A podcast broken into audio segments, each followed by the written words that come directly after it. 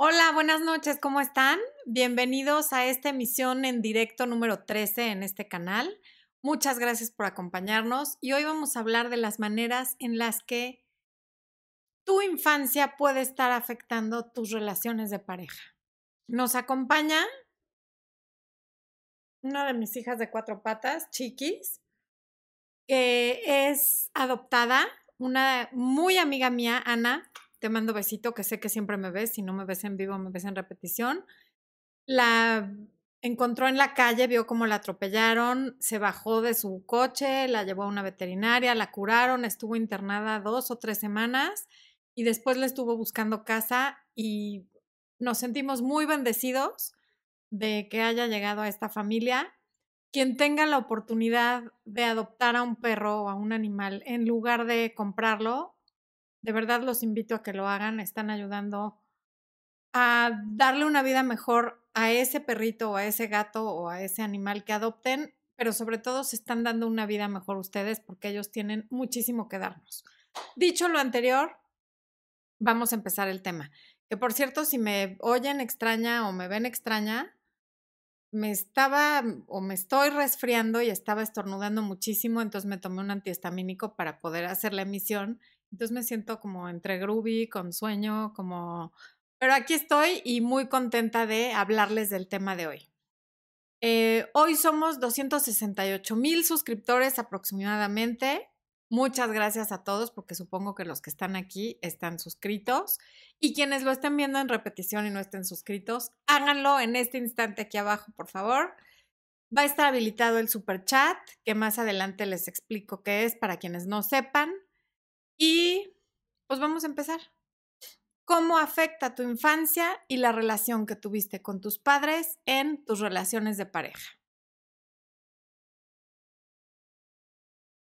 Ahora cada vez hay más información al respecto y a lo mejor cada día la gente está más consciente de que claro que esto afecta, pero luego no estamos conscientes qué tanto. En mi experiencia como coach, los tipos de apego, que ya hablé de eso en una emisión en directo de hace algunas semanas. Aquí va a estar el link probablemente para quienes lo vean en repetición. Em, y cuando digo aquí va a estar el link, quiere decir que se me va a olvidar y a lo mejor no está, pero recuérdenme si no lo ven. Los apegos seguros nos mantienen como más aterrizados y sintiéndonos confiados cuando estamos en pareja, tanto en nosotros mismos como en nuestra pareja. Bueno, nos mantienen aterrizados en la vida en general, pero me estoy enfocando a lo que tiene que ver con la pareja. Y cuando tuvimos un apego seguro con nuestros padres, lo más probable es que haya un apego seguro con nuestra pareja. Y si nuestra pareja no tiene un apego seguro, no nos va a afectar porque nosotros sí lo tenemos y sabemos dar espacio. Sentirse seguro es algo que motiva a la mayoría de las personas en una relación. De hecho, es uno de los temas recurrentes que escucho en la consulta, que es que no me, ¿cómo puedo estar segura? Es que no me da seguridad, es que los seres humanos buscamos seguridad. Al mismo tiempo buscamos variedad y somos bien incoherentes, pero bueno, nos interesa que nuestra pareja nos haga sentir seguros. Y esa, esa necesidad de sentirnos seguros nos atora en nuestros mecanismos de defensa, que a veces no son muy útiles, y nos privan de eso mismo que estamos buscando, que es la seguridad, pero sin darnos cuenta. Si yo tengo mecanismos de defensa como los que voy a mencionar ahora, por más que mi pareja, aquí el ciudadano ESPO, trate de, de hacerme sentir segura, no va a poder. Si yo estoy poniendo una barrera como cualquiera de las que voy a mencionar ahora, el problema está en mí, ¿no? Entonces, bueno, la, la primera cosa que puede estarte pasando es que no confíes en la gente. La confianza sabemos que es la base de cualquier relación y, y los niños, por ejemplo, suelen ser muy confiados, pero cuando somos adultos, empezamos a desconfiar no solo de la pareja, sino de todo el mundo por lo que hemos visto a lo largo de nuestra vida, por lo que vemos en la televisión, por lo que vemos que le pasa a, nuestros conocidos, por lo que escuchamos en el trabajo y por un sinfín de razones. Pero si además, si quitamos todo eso, que es solamente experiencia de estar vivos, sumamos que las personas con las que de manera innata tendríamos que haber sentido esa confianza, o sea, papá, mamá o quien nos cuidó de niños si no tuvimos papá o mamá, eh, hay raíces muy profundas en el corazón cuando esto pasa. Y a veces no es tan evidente porque, por ejemplo, si nuestros padres nos descuidaron, abandonaron, abusaron, criticaron o crearon con nosotros una relación que percibimos como condicional, que eso ya también lo he hablado, sentimos una constante inseguridad sin darnos cuenta mientras vamos creciendo y evolucionando hacia nuestro sentido de ser. Cuando digo una relación condicional es esta parte de que sentimos que solo nos quieren si tenemos buenas calificaciones, solo nos quieren si les hacemos favores, solo nos quieren si no damos problemas. O sea, el amor está condicionado a que hagas esto o lo otro, lo cual también ya he dicho y no me canso de decir, rara vez el amor de papá o mamá están condicionados a algo. El, el amor de papá y de mamá es incondicional y los papás cometemos una cascada de errores en el camino de educar a un hijo pensando que estamos haciendo lo mejor. Porque además, lo que puede funcionar de maravilla para un hijo o para cualquier ser humano que no sea hijo de la misma persona, para el otro puede funcionar y fatal y dar resultados completamente diferentes. Entonces, lamentablemente cada persona no nace con un instructivo de a mí me tienes que tratar así porque traigo estos genes esta información genética, estas cosas me pasaron dentro del vientre, entonces yo voy a necesitar que conmigo apliques esta y esta técnica y estas otras que has aplicado con mis hermanos y te han funcionado de maravilla, conmigo no. ¿Ok? Entonces, bueno, eh, por ejemplo, a ver, esto que estoy diciendo no quiere decir que estés juzgando a tus papás, no quiere decir que no los quieras, no quiere decir que no agradezcas todo lo que han hecho por ti. No quiere decir que yo esté juzgando a la forma de educar de nadie, porque el día que salga la forma correcta y única de educar, por favor que nos avisen a todos, pero lo que quiere decir es que tus papás hicieron lo que podían, lo mejor que podían, con las herramientas que tenían en ese momento, y no siempre esas herramientas son efectivas para comunicarle a nuestro hijo lo que sea que le estemos tratando de comunicar. Por ejemplo, si no se nos da el espacio necesario para ser humanos, o sea, para cometer errores, mostrar emociones, llorar, reír, enojarse, sin que te digan, y no llores. Y si sigues llorando, te voy a dar una razón para que llores, que en mis tiempos eso quería decir nalgada. Eh, si no te dejan equivocarte y regarla a los bebés cuando tiran el vaso de leche y ya se les está dando un grito, cuando van gateando y rompen algo y, ay, ¿por qué? ¿No? eso es no dar el espacio necesario para ser humano. Y en ese momento, ese bebé, en este caso tú, comienza a guardar emociones que además son confusas, porque no entiende por qué algo que para él es tan natural como ir gateando y tirar algo que no le ve ninguna importancia, al jarrón de la abuela, que a lo mejor está horrible desde el punto de vista del bebé, y cree que te hizo un favor rompiéndolo, ¿por qué lo regañas? ¿O por qué lo regañas de llorar si es su única manera de expresar una emoción? En fin, todas estas cosas que además muchas veces nosotros copiamos de nuestros padres, de cómo nos educaron a nosotros, pueden estar afectando el tipo de apego y la forma en la que se va a relacionar esa persona. Lo que estoy tratando de decir al final del día es que sea cual sea la herramienta o herramientas que hayan usado tus padres al educarte para comunicarse contigo, o la falta de uso de herramientas, tiene un impacto en tu vida, a veces positivo, a veces negativo. ¿Qué puedes hacer si te pasó esto? Porque a veces, a ver, ojo, a veces no te tienen que haber abandonado para que tú tengas una huella de abandono. A lo mejor te dejaron llorar en la cuna toda la noche en algún momento que que, eso tú lo recuerdas hasta el día de hoy y tus papás nunca se fueron y allí estaban y creían que te estaban enseñando a dormir toda la noche. Este famoso libro del duérmete niño que todos los papás lo leímos cuando tuvimos bebés que no se dormían toda la noche. Para algunos niños funciona de maravilla y con eso los duermen toda la noche y para otros niños no funciona y les puede quedar esta huella de abandono de no se atendieron mis necesidades porque yo estaba llorando porque el pañal, porque tenía hambre. Simplemente porque quería atención, ¿no? ¿Qué puedes hacer si, si a lo mejor este es tu caso? Primero, entender que la confianza es algo muy difícil para todos, que todos traemos equipaje cargando, todos, todos, no existe una sola persona que no lo traiga. No es nada que te deba de dar pena, no es nada que, no es algo que, que yo esté mencionando para que se lo reproches a quien tú consideres responsable, simplemente si experimentaste algún tipo de desconexión con tus padres, la que haya sido, que todos la experimentamos en algún momento, es indispensable reconocerlo y darte el permiso de ver cómo se puede em, mejorar, darte el permiso de ver que eso sí se está convirtiendo en tu vida adulta en un problema para relacionarte, para abrirte y para ser vulnerable. Y reconocerlo es desde el amor hacia ti, desde el amor hacia tus papás, desde la compasión hacia tu niño interior y también hacia quienes te dieron lo mejor que te pudieron dar en su momento. Em,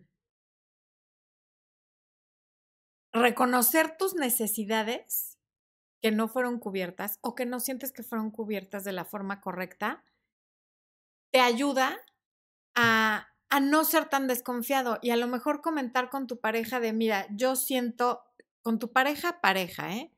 No te estoy diciendo que a tu amigo con derechos al que ves una vez al mes le abras tu corazón y le platiques sobre tus huellas de abandono porque es lo peor que puedes hacer. Esto es cuando tienes una pareja estable o, o si estás casado o casada, puedes hablar con tu pareja y decir, a veces me cuesta trabajo confiar porque de niña me pasó esto, o de niño me pasó esto, o porque mi mamá hacía esto y yo lo interpreté de esta otra manera, que hace que no pueda ser tan abierto a la confianza. Pero hablándolo, primero reconociéndolo para después poderlo comunicar a tu pareja, lo puedes mejorar.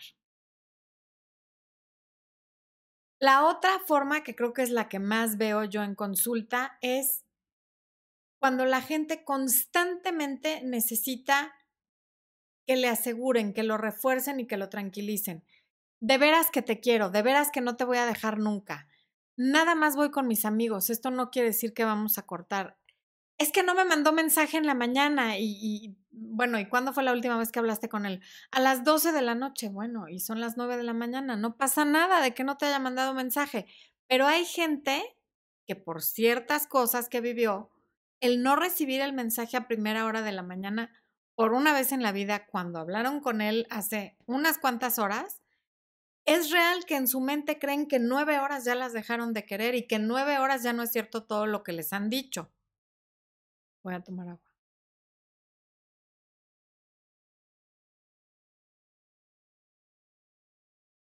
Expo me está grabando con su teléfono y me pone un poco nerviosa. Seguramente va a ser un periscope o algo. periscope.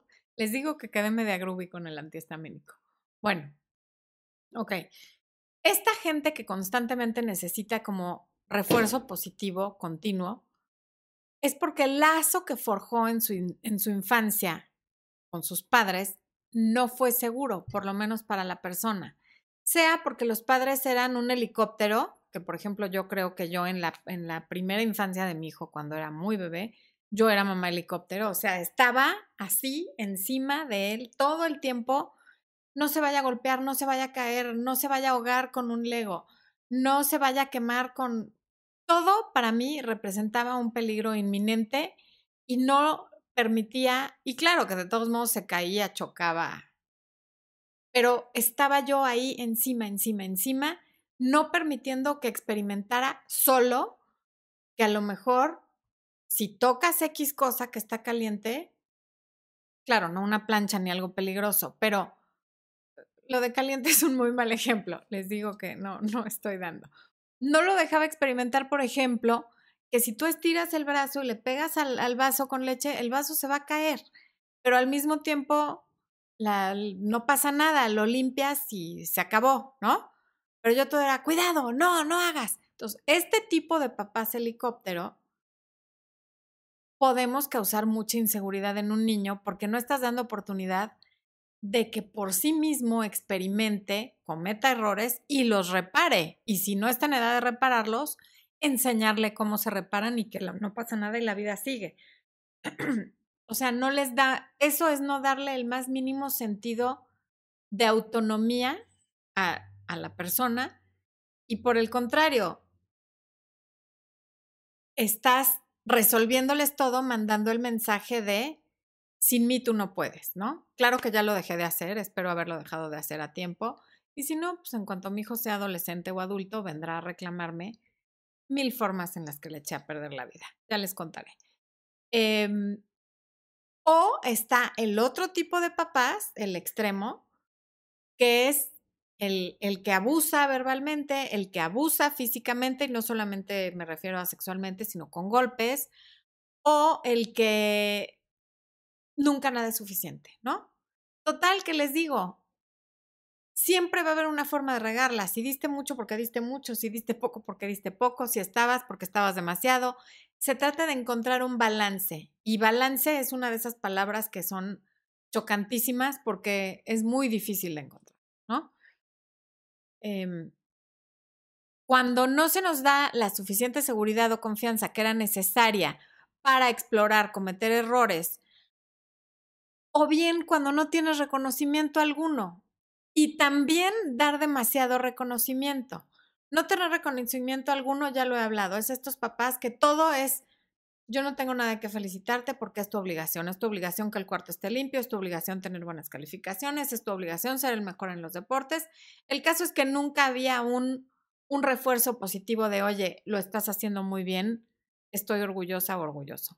Y luego están los papás que el niño pinta una raya y, bravo, mijito, muy bien, pintaste una raya, es la mejor raya que he visto en toda mi vida. Los niños no son tontos. Algo perciben que no es para tanto. Entonces eso también puede generar mucha inseguridad que en la vida adulta lo que va a requerir es que constantemente la pareja le esté diciendo, sí, eres el mejor o la mejor y todo lo haces súper bien y eres la más guapa y la más hermosa y nunca me voy a ir y nunca te voy a dejar. Pero eso para la otra persona y sobre todo cuando no sabe cuál es el origen, puede ser agotador. Si todo lo que hacíamos a los ojos de nuestros padres era invisible o, al revés, visto con microscopio o con lentes color de rosa, que, ay, eructó, sonó precioso, tiene como un decibel maravilloso el eructo de mi hijo, hasta todo lo que está mal, no mal, pero todo lo que es de la vida diaria y se veía como, wow, es lo máximo porque lo hizo mi hijo, puede generar este tipo de cosas. Si no tuvimos el espacio para sentirnos seguros de nuestros logros, errores y defectos, vuelvo a lo mismo, de grande necesitamos demasiado refuerzo exterior. ¿Y cómo impacta esto tu relación? Bueno, pues para empezar, puede que con frecuencia estés a la defensiva si fuiste un niño muy criticado porque te sientes insegura o inseguro y en lugar de darle a tu pareja la oportunidad de reafirmarte como, como realmente necesitas, lo que haces es empujar y alejar. Está la persona que está a la defensiva, está la persona que siempre está ansiosa y necesita que le estén diciendo que se calme, yo te amo, no me voy a ir, etcétera. Y en este caso lo que puedes hacer es, como en todos los que voy a hablar, es reconocer de dónde viene la necesidad de que te aseguren y reaseguren constantemente. ¿Qué pasó de estos escenarios que estoy diciendo o de cualquier otro? Porque cada vida es diferente. Eh, recibiste demasiado reconocimiento, no recibiste reconocimiento, veían tu vida a, través de lentes color de rosa. También luego hay, hay niños que nunca viven conflicto. Toda la infancia, todo es maravilloso, los papás nunca se enteran de un problema, ni económico, ni entre los papás, ni con otras personas. al niño se le oculta todo lo que está pasando en casa, porque en ninguna casa todo es perfecto, y de pronto en la adolescencia los papás se divorcian o alguien se muere o pasa algo que ya no se le puede ocultar y el niño tiene una resiliencia, sí, nada, nula. No hay tolerancia a la frustración, no hay cómo manejar nada que no sea lo maravilloso color de rosa que se le pintó el mundo.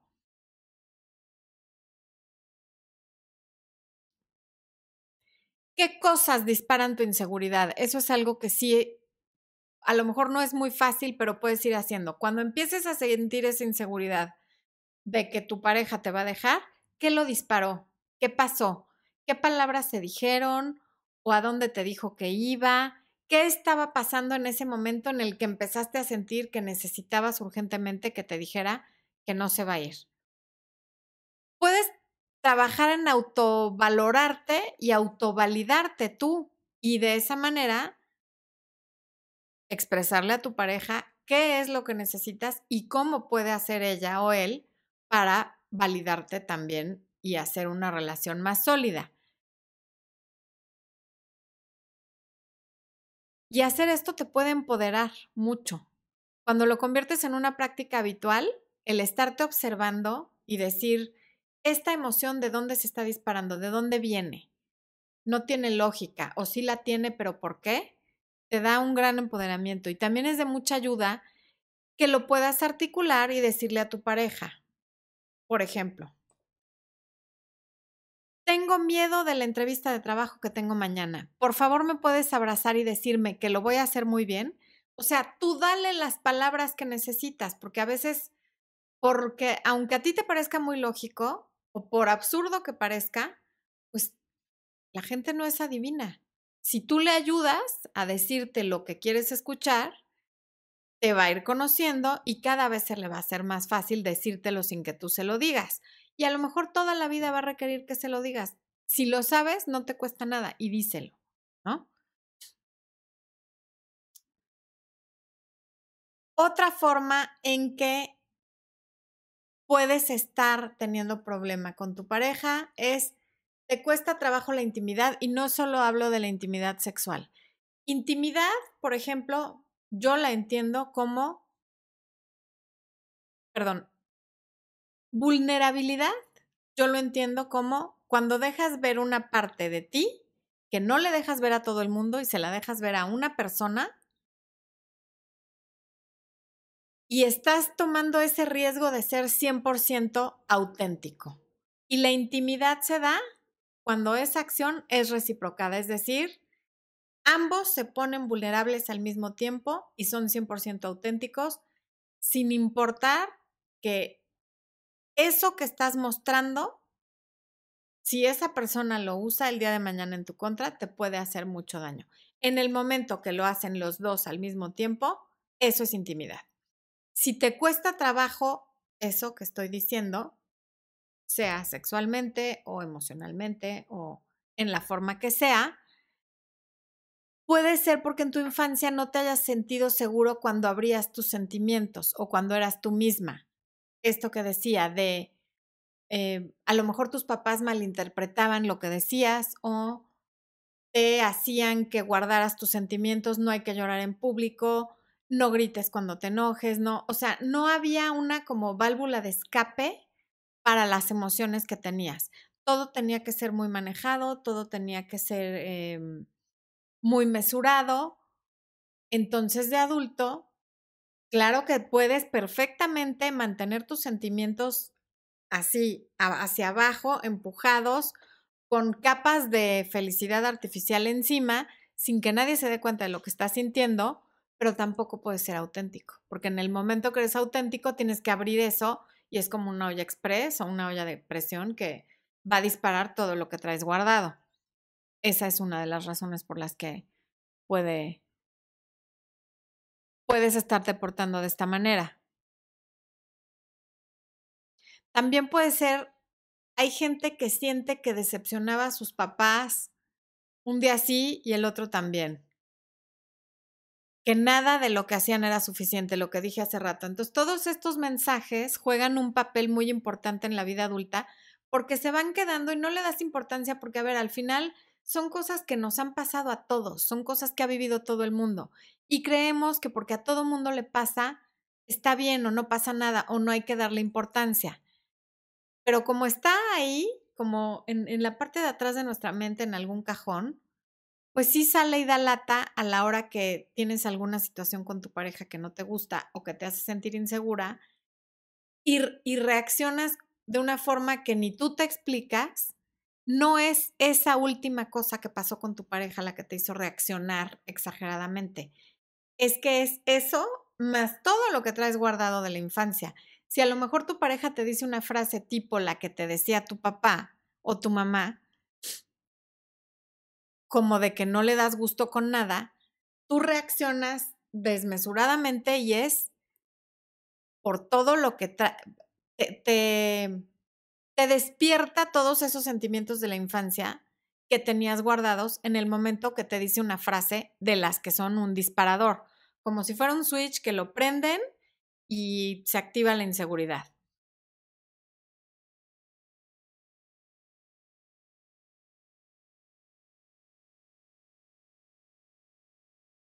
Todo eso es no sentirte seguro con tu yo auténtico, el no poder sacar o el no saber cómo comunicar una emoción cuando de niño no se te permitía, por la razón que sea, o a lo mejor porque no había ni quien te escuchara o te viera llorar o, o, te atendiera. Entonces, ¿qué caso tenía sacar las emociones si todo el tiempo estaba sola o solo, no? Cuando no estamos realmente presentes con nuestra pareja porque estamos atareados en un mecanismo de defensa protegiendo lo que creemos que es nuestra autenticidad y no confiamos en que nuestra pareja nos va a proteger y va a estar ahí si no somos perfectos o si nos mostramos vulnerables. O sea, si no sientes la lealtad de tu pareja y que va a estar ahí, aunque vea las imperfecciones que todos tenemos, va a ser muy difícil que logres esa intimidad de la que hablé al principio de este punto. ¿Qué puedes hacer? La intimidad y una relación en la que hay verdadero amor tiene que haber intimidad, no solo sexual, como ya dije, requiere que confíes. Y confiar es tomar riesgos constantes, justamente por eso se llama confianza, con fe en que tu pareja, aunque tomes esos riesgos, de abrirte, de mostrarte, de ser vulnerable de vez en cuando, ahí va a estar. Es una danza medio aterradora, porque es un doy, das, veo, pero vale la pena porque si al final dejas entrar a la persona que te ama y que te quiere dar todo, esa persona probablemente también te va a dejar entrar a ti y tú también vas a poder dar lo que tengas que dar.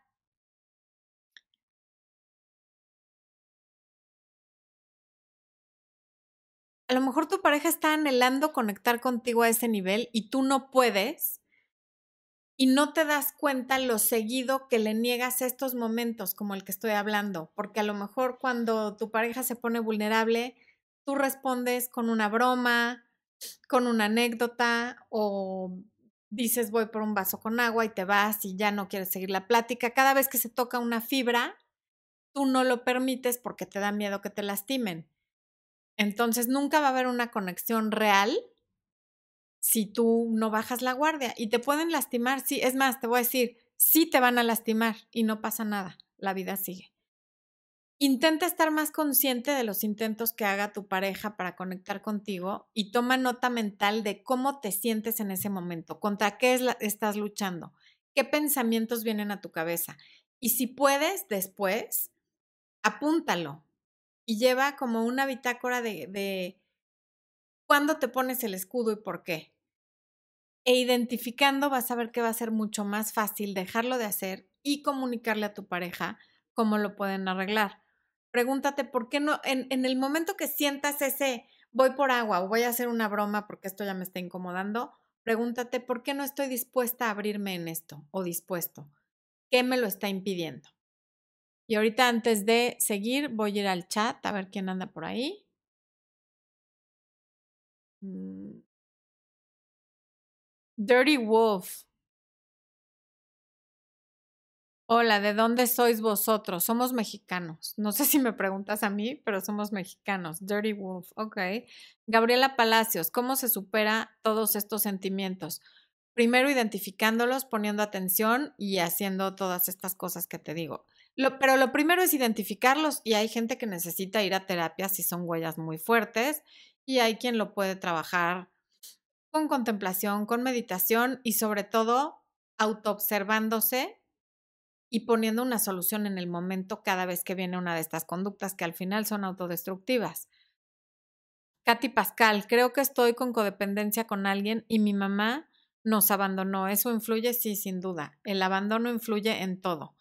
Y claro que ahora todo el tiempo tienes miedo a que te abandonen y probablemente estés tolerando cosas que no son tolerables con tal de que no te abandonen. Eh, Ilen Eve, tuve problemas familiares desde que tengo memoria y hay muchos rencores. Mi pareja me dijo que soy egoísta porque le dije que no quiero que se haga amigo de mis hermanos. Ah, caray. ¿Y por qué no quieres que se haga amigo de tus hermanos? ¿Te parece como demasiado cercano? Ah, ya sé, debes tener, los rencores son con tus hermanos. Al final la pareja, pues desde mi punto de vista, lo primero que tiene que ser es leal. Y si en este momento tú le estás pidiendo que no tenga una relación muy cercana con tus hermanos porque tú no la tienes, pues lo tendría que respetar. Si ustedes forman una familia y después lo que está tratando es de reconciliarte con tus hermanos para que la familia sea más sólida, más unida o lo que sea, bueno, eso ya será como más explicable pero al principio de la relación se muestra la lealtad y la lealtad es importantísima. Hola a Juan Ramón Lobato e Isabela, les mando besos. Gracias por estar aquí como siempre. Pau Osuna, ah no, Erika Medel. Justo es lo que estoy tratando con mi psicóloga. Tuve una infancia de críticas. Sí, cuando, cuando tenemos una infancia de críticas, siempre estamos a la defensiva y la más mínima crítica que nos parezca injusta, pues es un switch que se activa y nos podemos poner o agresivos o ausentes o... El caso es que no la recibimos bien, ¿no? Pao Osuna. Conozco una persona que vivió con su mamá y su abuela. Ah, vivió con su mamá y su abuela lo enseñó a ser muy duro. Ahora cada vez que se encariña con alguna mujer comienza a alejarse. Mm. Sí, y seguramente ni lo sabe. ¿no? Y obviamente su abuela no lo hizo para que se alejara de las mujeres, lo hizo porque creyó que era la mejor forma de educarlo. Sí, así pasa. NGC, licenciada Florencia, ¿cómo podemos trabajar esas cosas de infancia? Las cosas de infancia, si son muy fuertes, definitivamente lo mejor es trabajarlas en terapia. Si no son cosas tan fuertes como nada más críticas o, o pues, la vida, ¿no? Como a todo el mundo, autoobservándote leyendo, conociéndote. El conocimiento, el saber las cosas, te enseña cómo manejarlas. Y una vez que lo sabes, lo tienes que aplicar, porque el conocimiento por sí solo pues, no sirve de nada si no lo aplicas.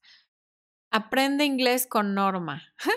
mi mamá siempre me despreció, me hizo sentir muy mal y triste. Me hizo sentir muy mal y triste que mi mamá me hiciera eso, te pone muy triste y a la fecha sigue igual. Pues sí, el rechazo de la mamá te hace sentir rechazada por el mundo, también es lógico. Y si eso sientes, pues en este caso, sí te recomiendo terapia. Cecilia Rodríguez, hola desde Argentina, estudio psicología y me encanta escucharte. Siempre me reciben tus consejos por aprender más. Muchas gracias, Cecilia. Qué bueno que pasaste a vernos. NGC, confianza en la pareja y confianza y seguridad en sí misma. No, claro, es que si no hay seguridad en ti misma, no hay seguridad en la pareja. No, nadie puede dar lo que no tiene. Yo no le puedo dar mi confianza a Expo si yo no confío en mí. Y él no me puede dar la suya si no confía en él. O sea, todo empieza adentro, sin duda alguna. Por eso siempre hay que estar trabajando en ser mejores personas.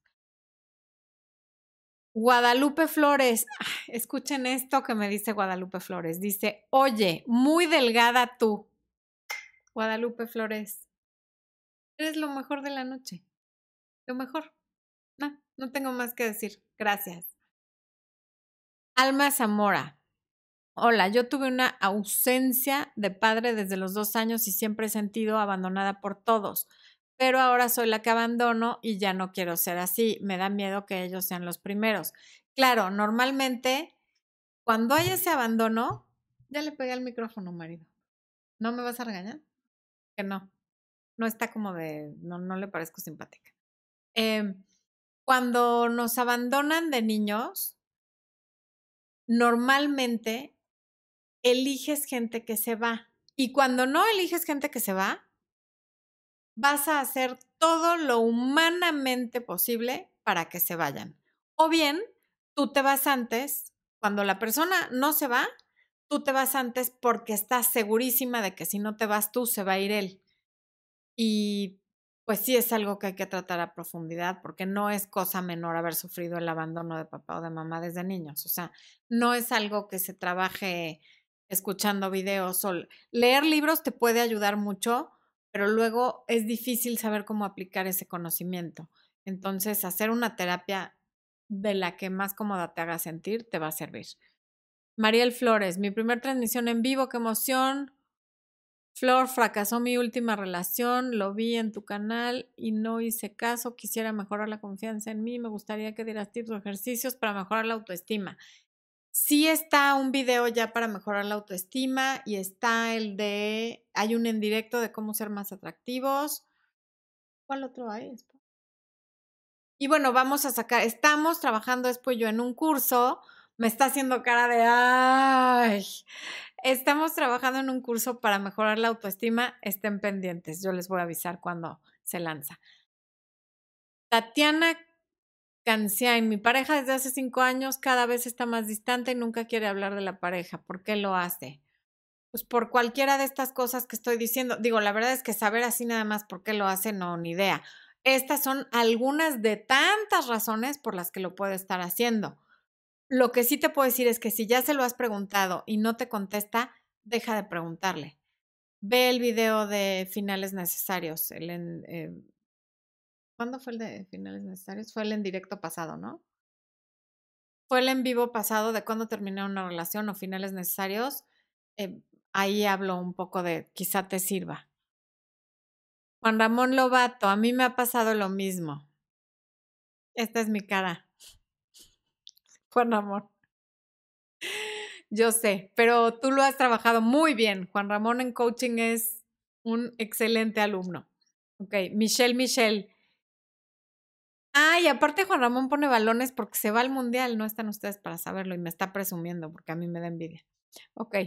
Jesús Mercedes Lavallén Arreglo. Saludos desde Ecuador, encantadísima con sus charlas estupendas. Muchas gracias, Mercedes.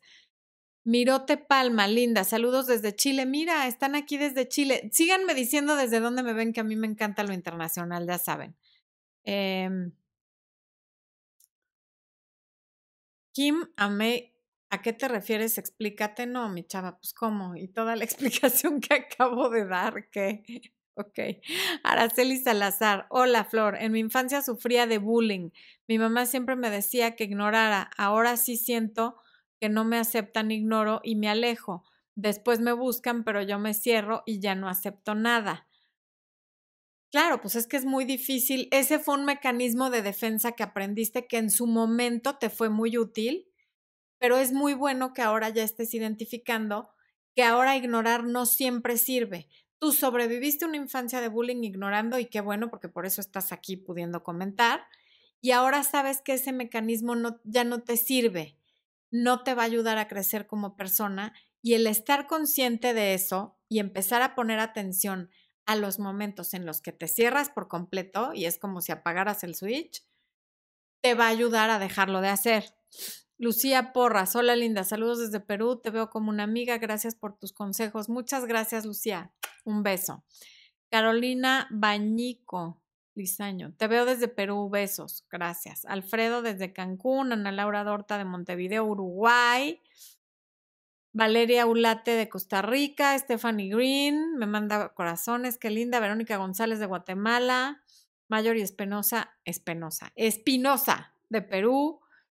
Eh, Lauris Yema, saludos desde Bolivia. Olivia Gómez, mi esposo es niño rechazado y humillado por su mamá y ahora él está rechazando a nuestra hija adolescente. Nos hace la ley del hielo. ¿Cómo ayudo a mi hija? Wow, pues tú no le hagas la ley del hielo, mantén el oído bien abierto platica mucho con tu hija, explícale por qué su papá se está portando como se está portando y ojalá tu esposo viera que ese daño que le hicieron a él se lo está pasando a su hija automáticamente al no abrirse y al rechazarla y al hacerle sentir eso que vio él. A lo mejor podrían ir a una terapia familiar, sería buenísimo los tres, para que lo trabajaran. Airi Cancino, hola, siempre fui muy consentida todos en mi por todos en mi familia y ahora no puedo mantener una relación estable. Siempre se alejan de mí. Sí, eso también pasa, es el otro extremo, demasiada atención y entonces seguramente ahora eres muy caprichosa, muy demandante, supongo, ¿eh? No, no lo sé. Pero si ese es el caso, pues sí, también la gente no lo aguanta. No pueden darte todo, la atención que te daban de niña entre cinco personas, una sola persona, ¿no? Valeria Duarte, hola Flores, yo siento que los dejo antes de que me dejen, pero a mí no me abandonaron mis papás, pero sí recuerdo que cuando me dejaban en guardería lloraba mucho y me sentía mal. ¿Será por eso? Pues sí puede estar influyendo porque te digo que lo que a un niño no le afecta en nada, al otro lo pone fatal. Hay niños que los dejan en la guardería y adiós, papá, ya vete, ¿no? Felices. Y hay niños con los que eso no funciona. Mientras que a muchos niños a los que dejaron en guardería les puede haber hecho ni cosquillas, a ti sí te puede estar afectando. Liliana Tobar, yo sufrí, sufrí una infancia de aquí no pasa nada. Cuando murió mi papá fue muy duro. Ahora yo huyo cuando una relación se pone formal. Amo tus videos, eres genial. Muchas gracias. Pues trata de no huir, porque huir también te lastima de todas maneras. Cuando huyes, luego estás anhelando a la persona que dejaste. O sea, el tanto protegerte de no lastimarte también te acaba lastimando, pero de una forma diferente. Lo que pasa es que sientes que estás controlando tú el cuánto te lastima o el cuándo, pero al final estás saliendo igual de lastimada. Florencia, mis amigas y yo confiamos ciegamente en tus consejos, hasta nos decimos, ¿qué haría Florencia? ¿Qué nos diría Florencia? Nos encantan tus videos. Gracias, Magda Montoya. Andrea Freire, mi abuelo desapareció y mi papá nos abandonó. Me quedé sin imagen paternal desde los, ay Dios, ya se me perdió.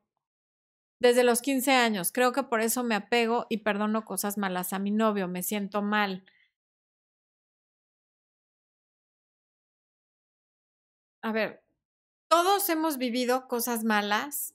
Esto de tu papá y tu abuelo sí está terrible, pero no es motivo para aguantarle lo que sea a quien sea con tal de que no nos abandonen por lo menos ya sabes por qué permites las cosas que estás permitiendo, que tú misma dices que están mal y que seguramente si alguna de tus amigas te dijera que está permitiendo esas cosas, le dirías, huye por la derecha corriendo, ¿no?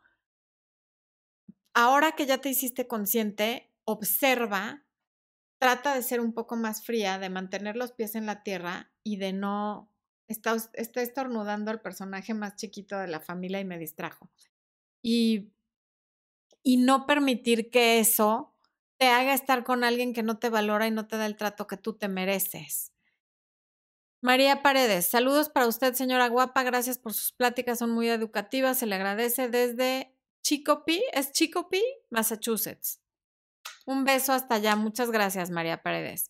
Mónica Bandera, hola, me encantan tus videos y me han servido mucho. Yo siempre quiero terminar la relación al menor error. Creo que no soy muy, muy tolerante seguramente por la razón que sea no aprendiste bien tolerancia a la frustración y por eso en cuanto algo te frustra, lo que haces es salir corriendo. Galia de León, ¿en dónde das consultas? Doy consultas en la red. Doy consulta por videollamada, por Skype y por Facebook. El link lo está poniendo Expo en este momento, ahí está en el chat y está debajo de todos mis videos em, el link a la información sobre cómo es la dinámica de las consultas. Em, Elisa Ceballos, hola Florencia, con el papá de mi bebé, tres meses peleamos mucho, terminamos y regresamos, ahora me dice que quiere estar solo. ¿Crees que sea bueno ir a terapia? ¿Cómo hago para que vaya conmigo? Besos de Perú. Eh, sí, siempre es bueno ir a terapia, si no va él, ve tú. No, no, no, porque el hecho de que vea cambios en ti y que vea que vas tú lo puede animar no estés, entre más lo trates de convencer, acuérdate que siempre que de un lado hay alguien convenciendo, de este lado hay alguien resistiendo. No le estés vendiendo esa idea, que la compre solito. Ve tú, si él no, propónselo y si no quiere, dile, ok, perfecto, voy a ir yo. Ve tú y a lo mejor viendo que tú vas, que tú quieres arreglar las cosas y que hay cambios en ti, se va a animar a ir él. Em, bueno, voy a regresarme a terminar el tema.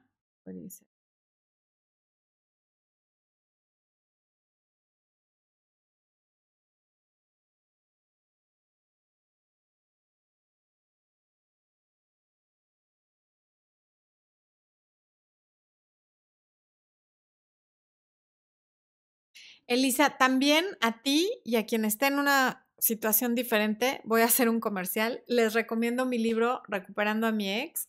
Ahí, si no te es posible en principio la terapia, ahí hay varias cosas que puedes empezar a hacer, además de la terapia o independiente de la terapia. Aquí está la imagen, dice Expo, flotando así junto a mi cabeza. Y el link está en todos mis videos y lo va a poner Expo aquí abajo para quien lo quiera adquirir. ¿okay?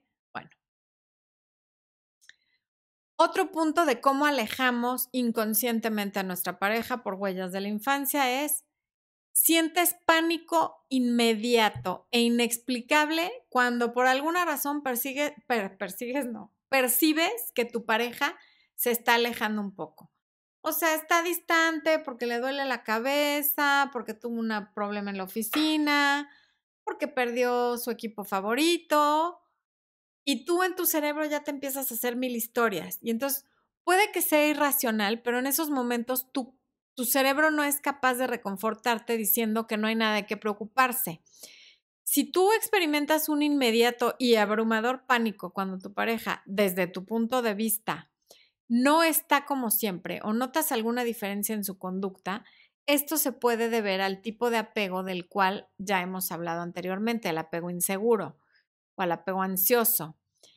Perdón, es el apego ansioso, no el inseguro. El haber vivido algún abandono significativo durante la infancia es un disparador que en las relaciones adultas puede ser extremo y agotador para la otra persona si la otra persona no tiene apego seguro y a veces aunque lo tenga.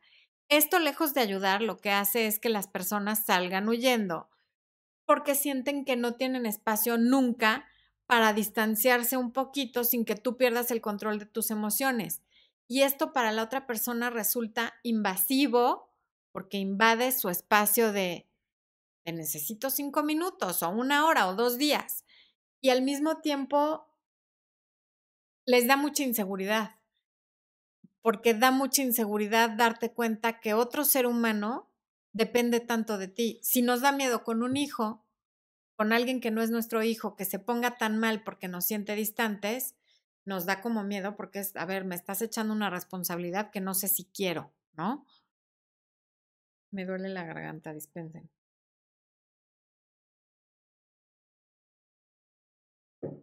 ¿Qué puedes hacer en este caso? Poner atención a tus emociones y a lo que las dispara. Si tú siempre necesitas urgentemente arreglar cualquier problema o conflicto en el momento que surge para aliviar tu ansiedad y tu pareja lo que necesita urgentemente cada vez que hay un conflicto es espacio o un poco de distancia para procesar lo que está pasando, dar ese espacio es la única forma de obtener esa calma y seguridad que buscas. Y es la forma en que tu pareja siente que respetas tú también sus necesidades, porque no nada más importa lo que tú sientes cuando lo sientes y en el momento que lo sientes, sino también las necesidades de la pareja importan. Perdón, es la única forma, es la forma en que tu pareja siente que respeta sus necesidades y así cuando se calme pueden hablar y arreglar las cosas. Si exiges todo al momento, la gente sale corriendo porque se siente ahogada y ya no quieren regresar. Es como estos matrimonios en los que el marido prefiere quedarse más tiempo en la oficina que llegar a su casa porque ya se siente ahogado por los problemas con su mujer.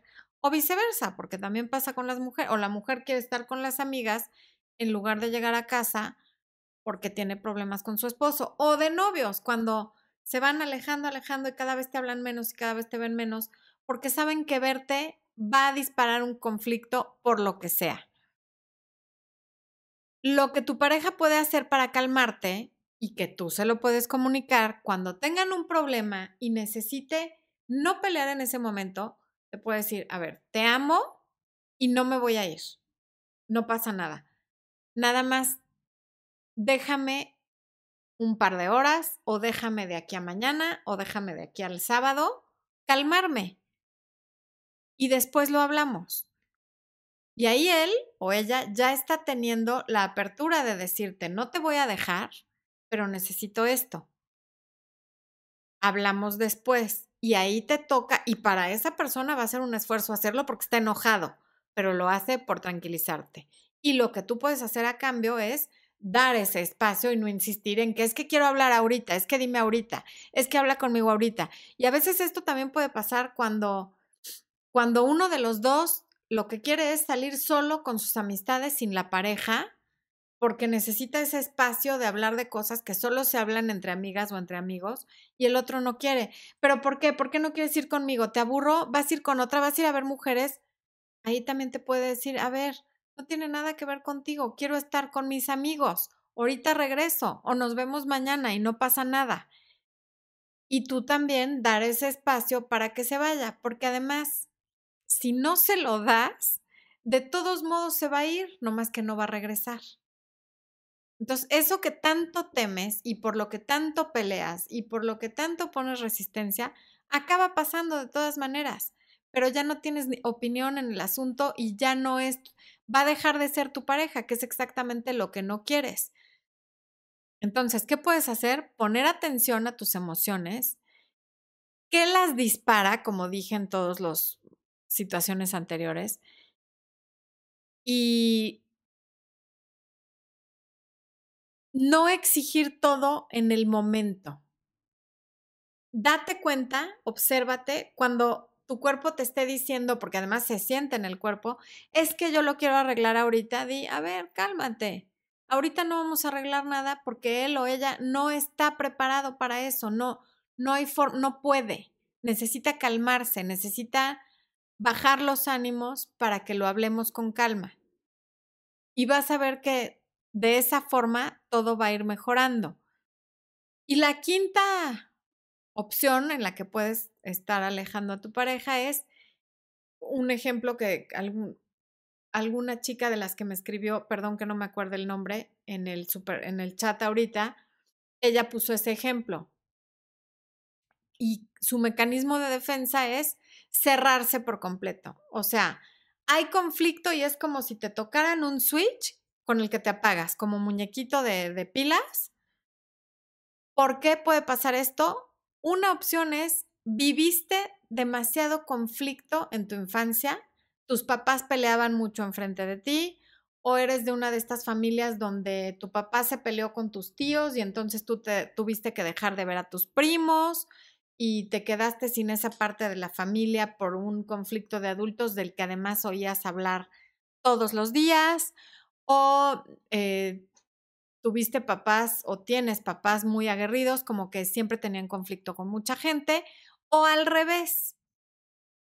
Los dos extremos te pueden hacer huir del conflicto. Uno, haber vivido demasiado y de adulto decir, yo cuando veo conflicto me cierro y me voy y me pongo en modo congelado o en modo huir, ¿no? No quiero saber nada del conflicto. O bien, cuando nunca viviste un conflicto, el ejemplo que puse hace rato, nunca viste pelear a tus papás, pero ni una sola vez, nunca escuchaste hablar de nada negativo, pues tampoco tienes herramientas para resolverlo, ¿no? No sabes qué hacer cuando hay conflicto porque nunca viste a tus papás manejar uno. Entonces, cuando te toca vivir uno de adulto, es como, ¿yo qué hago con esto? Adiós, esto me es desconocido y por lo tanto me da pavor y salgo corriendo. Entonces, cuando percibes cualquier cosa como un posible ataque, amenaza,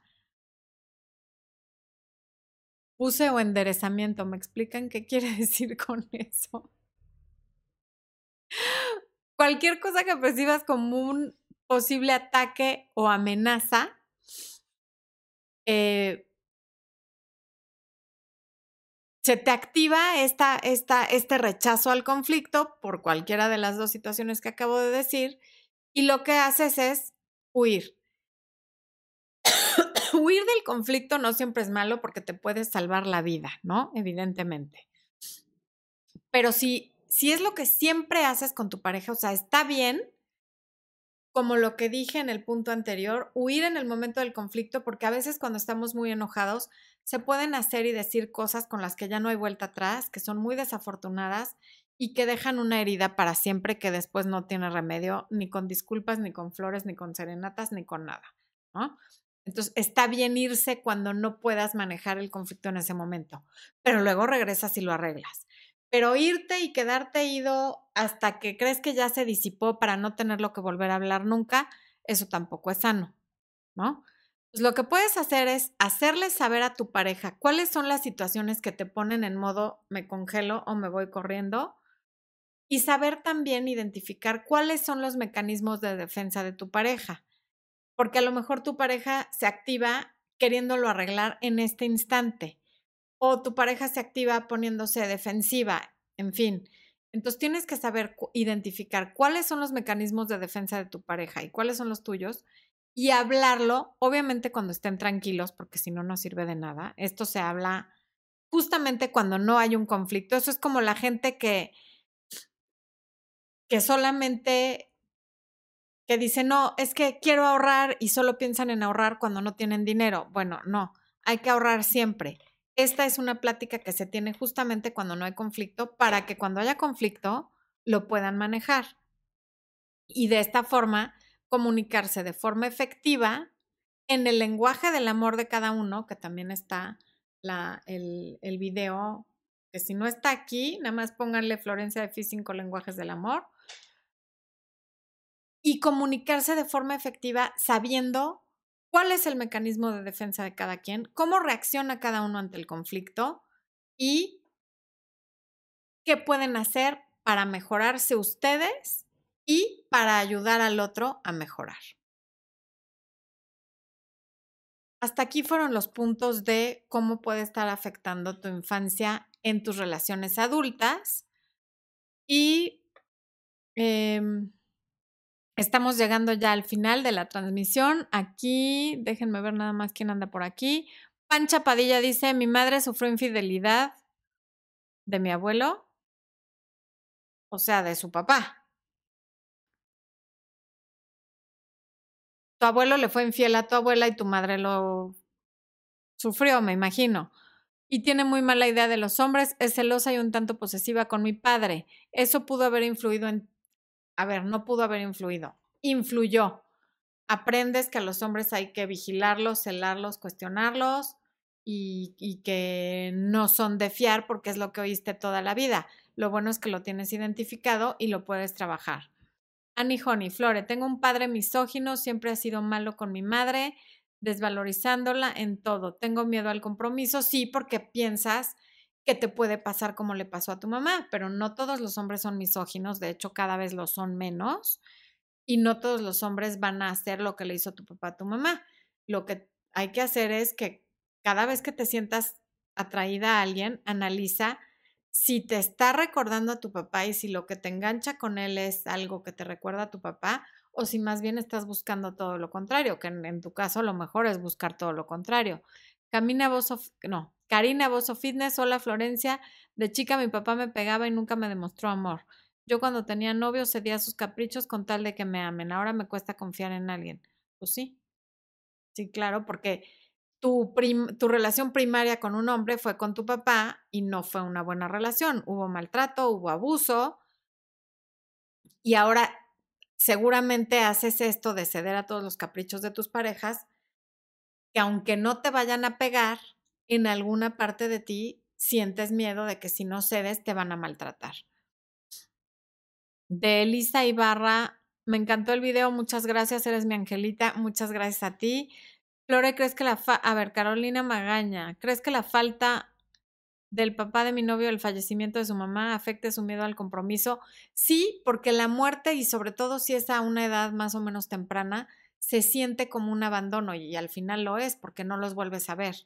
Y son las personas en quien más confías y en quienes son quienes se supone que te van a cuidar y a querer incondicionalmente. Entonces el hecho de que mueran, pues claro que te deja una huella de abandono.